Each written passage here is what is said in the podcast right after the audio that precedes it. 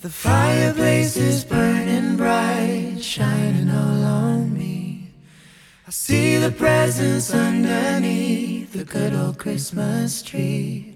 And I wait on light till Santa comes to wake me from my dreams. Oh, why? Cause that's Christmas to me. 大连电影的听友们，圣诞快乐！你如何度过圣诞节呢？是不是除了买买圣诞树、收收小礼物，不知还能过出什么花样？不要着急，看这里，看这里，看这里！我们邀请了此时此刻远在澳大利亚、德国、泰国、英国的小伙伴们，给大家介绍一下他们当地的圣诞风俗。结尾有玻璃心和皮卡丘的 gay 情四射的彩蛋，不要走开，马上开始。首先，我们要有请墨尔本的钱钱。嘟，大连宝宝们，大家好呀！我是钱钱，在南半球大土澳墨尔本。Day 就是传说中四十度下的夏天圣诞节，就是 Santa 大叔真的好辛苦，要在夏天穿着圣诞老人装，满头大汗，还得做出冬日恋客般的好温暖。其实第一次在澳洲过圣诞的时候，还是蛮期待的，从来没有体验过夏日圣诞，本来还担心会不会没有寒冬中的圣诞氛围，后来来了才发现夏日圣诞别有风趣呢。因为我自己参加了学校的合唱团，我们每年圣诞前都会有三场圣诞主题演唱会，在墨尔本最大的教堂里边演出，非常的震撼。在音乐中，那必须感受到浓浓的圣诞氛围呀。当然，我也学了好多圣诞颂歌。然后就是大街小巷也有圣诞节日气氛，对不对？反正就是在大热天给人家大树穿上五颜六色的毛线编织的衣服，也没有人体会一下人家大树热不热。然后还有比较好玩，就是去海边过圣诞节。去年圣诞就是在海边过的，比基尼配圣诞帽，再来一听冰可乐，真的是还蛮嗨的。当然，在大土澳，其实圣诞节第二天的 Boxing Day 比圣诞更有冲击力，因为是全年的 Shopping Day，类似于美的的黑五，所以真的就是从早上四点钟起床去商场抢货，疯狂的给圣诞节收个尾。不过从圣诞到新年都一直很 holiday 的状态，所以说就慢慢 enjoy 啦。哇哦，夏日圣诞听起来就好 sexy 的样子。那么大家想不想了解一下严谨的德国人有什么圣诞花样呢？让我们欢迎葫芦娃和他的萝莉女友小蝴蝶。大家好，我是葫芦娃。大家好，我是小蝴蝶。我们两个应波妞的邀请，在德国给大家介绍一下德国的圣诞节是怎么庆祝的。为了这个一年一度的节日呢，德国人通常在圣诞前几周就开始准备了。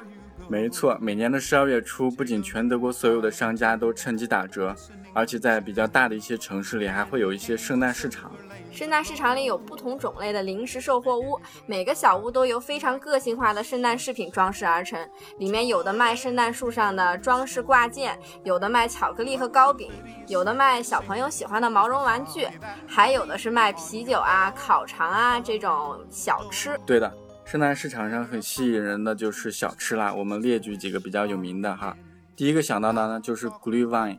这个的意思就是热红酒，嗯，在寒风中，如果你端一杯热红酒，配上一根烤肠的话，是十分享受的事情啦。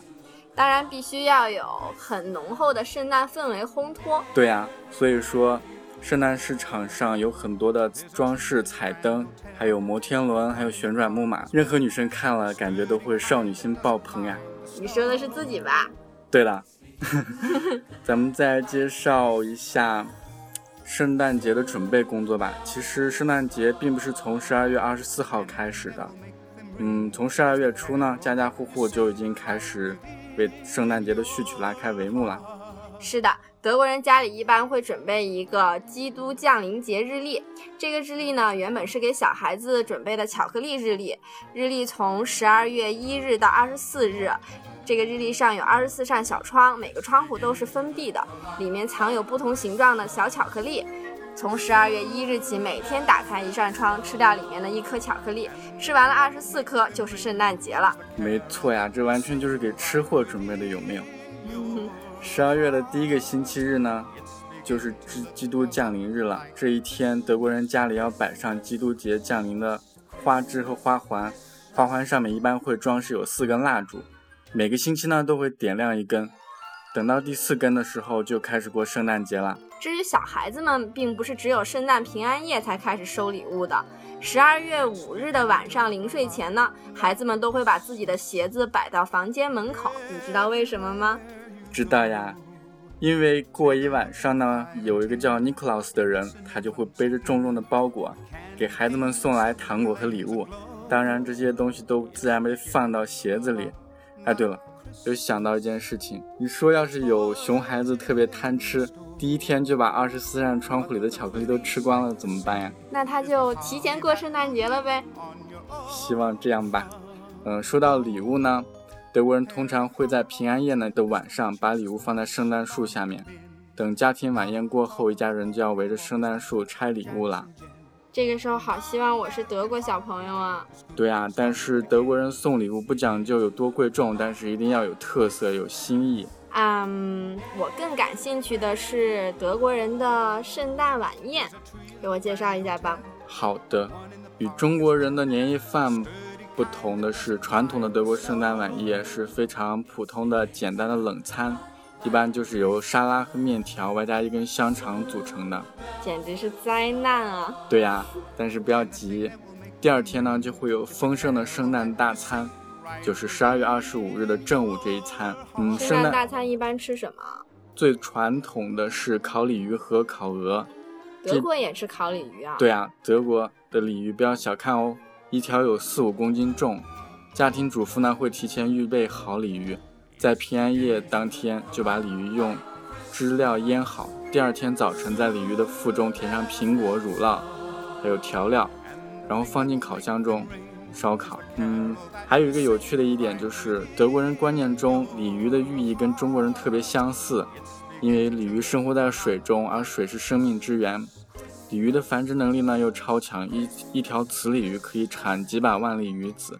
因此，人们更喜欢买一些买一条雌的鲤鱼回家做，而且要由一家之主品尝第一口，这样就象征了家庭的兴旺和发达。德国人还以为鲤鱼是财富的象征，比如说鳞片就象征着金片，于是第二年呢财源广进。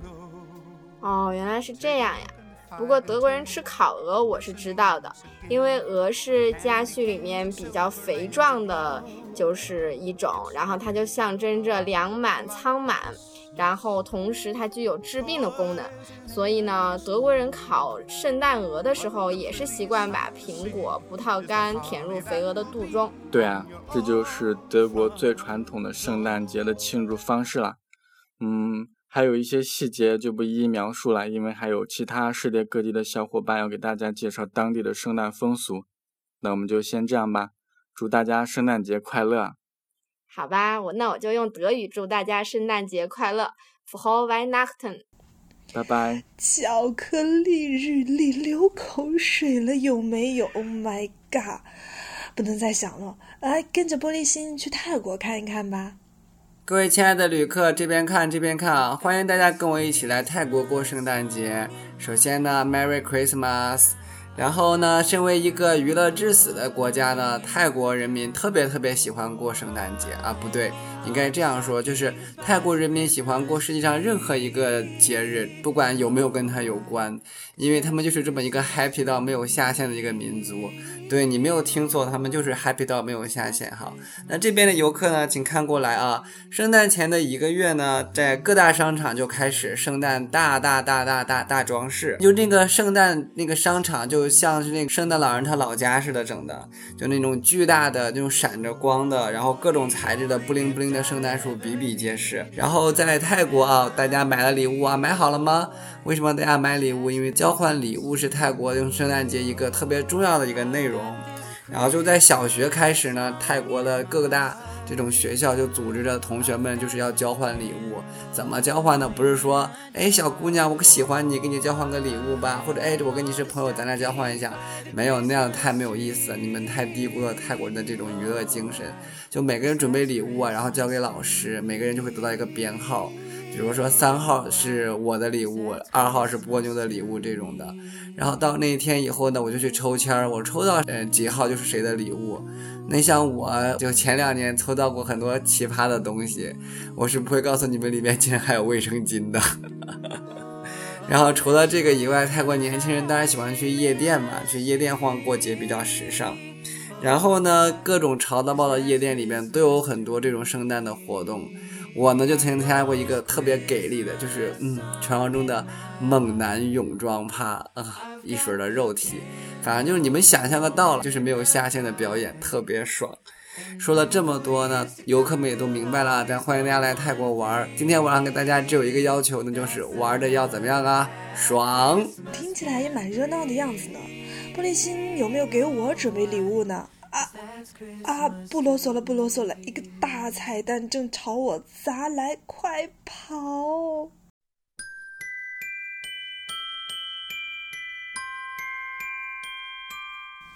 大家好，这是皮卡丘，请大家欢迎他。嗨，大连电影的听众朋友们，你们好呀！对的，对的，我就是你们好久不听、听了后悔的皮卡丘。然而，我就是要发扬锲而不舍、死皮赖脸的精神。Anyway，Merry Christmas！你为什么来到这个单元？你不是在国内吗？什么？我为什么来到这个单元？因为皮卡丘这个土鳖博士来英国镀金了，变成海龟是我的一生所愿哦，不知道吗？不知道，而且你笑起来很娘。请讲正题。好了，切入正题。我呢住在约克，是英国英格兰东北部城市。据说在将近两千年的时间里，约克一直是北英格兰的首府，地位相当于今天的伦敦。皮卡丘只想说然并卵。如今约克就是座小城，好汉不提当年勇呢。什么？这叫做历史文化？好吧，我竟无言以对。关于历史，各位还是自行问度娘好了。我没有那份闲心和你们科普知识。你明明也不知道。装的好像自己知道一样，别废话。英国什么样子？来到了天朝同志眼中鼎鼎有名的大富国，当然不能忘了吐槽碎碎念的本色。停了喽，刚来第一天就被告知英国水质硬，直接喝会掉头发的。K A O，足博都没秃了我的头发，竟然要在腐国失手，这让我本能靠脑子吃饭却非要靠颜值拼命的绝世美貌情何以堪？过滤水壶，爱美人士，腐国生活的必备神器哦。你有美貌，你有颜值，呵呵呵。说起买过滤水壶，皮卡丘来英国不满一个月。超市塑料购物袋就学天朝环保，开始要收费了。后来新闻就开始争相报道英国人各种疯抢塑料购物袋、购物篮，甚至连购物车都直接推走的混乱景象。所以说，国民素质这个问题比较呢，还是要全方位的，不要整天嘲笑我们天朝人民素质低，好不啦？少年，感谢你为祖国人民发声，你还有什么要说的？谁和我说外国人都不闯红绿灯的？约克往往是本地人带头飘荡在红灯照耀下的人行道的。还是要吐槽一下英国天气这个事情，每次看天气预报，永远都只提三点：大风、潮湿、小心暴雨。还有约克公交是不报站的哦。你以为每个人都装了 Google Map 吗？你身为一个贪图肉体的同志，在大名鼎鼎的富国，有什么样子的艳遇吗？对了，腐国是吧？大家都觉得我幸福死了，然而并不如意。约克可是个保守的大农村，并没有看到男男牵手，也没有看到女女接吻。但但但但但是，异装癖很流行的样子哦。皮卡丘见到好多打扮成妹子的美男子哦，所以看清楚了再叫 he or she，小心一巴掌呼过来。为什么听你的感觉好像你想加入他们的样子？除了吐槽，你还可以说些什么？吐槽了这么多，就太对不起约克给我带来的幸福感了。对我影响最大的一句话是：社会让残疾人觉得自己是残疾人，而他们并不残疾。刚来的时候就发现，为啥英国人残疾人这么多？大街上到处是坐轮椅的人，咱天朝就看不见呢？现在突然觉得后怕。是啊，咱们的商场交通，哪一个真正可以为残疾人提供了便利？连北京的毛道上都是杂物遍地。